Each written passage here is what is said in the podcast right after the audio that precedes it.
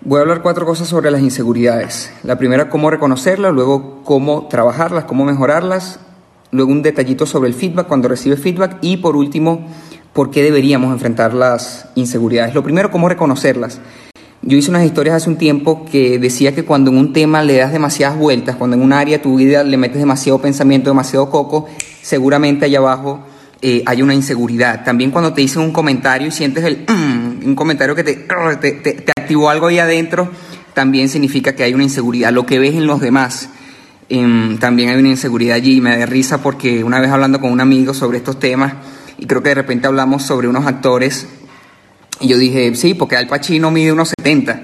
Y él me dijo, se rió y me dijo, mira, yo ni puta idea cuánto miden los actores, nunca lo he visto. Y yo lo veo porque soy bajito, soy un hombre bajito. Entonces identifico esas cosas en los demás. Lo mismo la gente que dice, no, no sé quién es gorda, no sé quién es no sé qué. ¡Pum! Esa gente tiene una inseguridad em, allí. Luego lo que te da miedo, obviamente, lo que, lo que evitas, ahí hay una inseguridad. Ahora, ¿cómo mejorarla? Voy a empezar quizás por lo más difícil que es enfrentar las inseguridades, romper el celofán. Por ejemplo, tengo, tengo miedo escénico, me meto en un curso de, oratoria.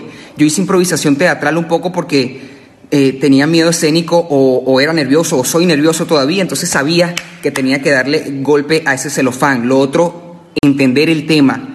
En lo que te dé miedo, trata de entenderlo, trata de educarte. También puedes intentar cambiar reprogramar tu mente a través de audios o a través de, cambiar el diálogo que tienes dentro.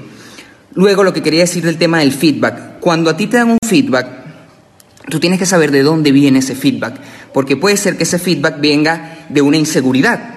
Por ejemplo, a mí me han comentado cosas em, por aquí, quizás de mi físico, que me arregle el pelo, que cualquier cosa, y, yo sé que esa persona se está fijando porque esa persona se fija en ella.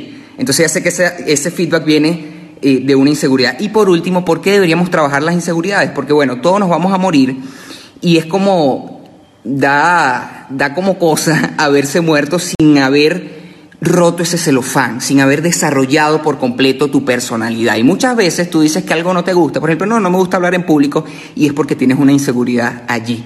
Entonces, por eso es que deberíamos trabajarlo.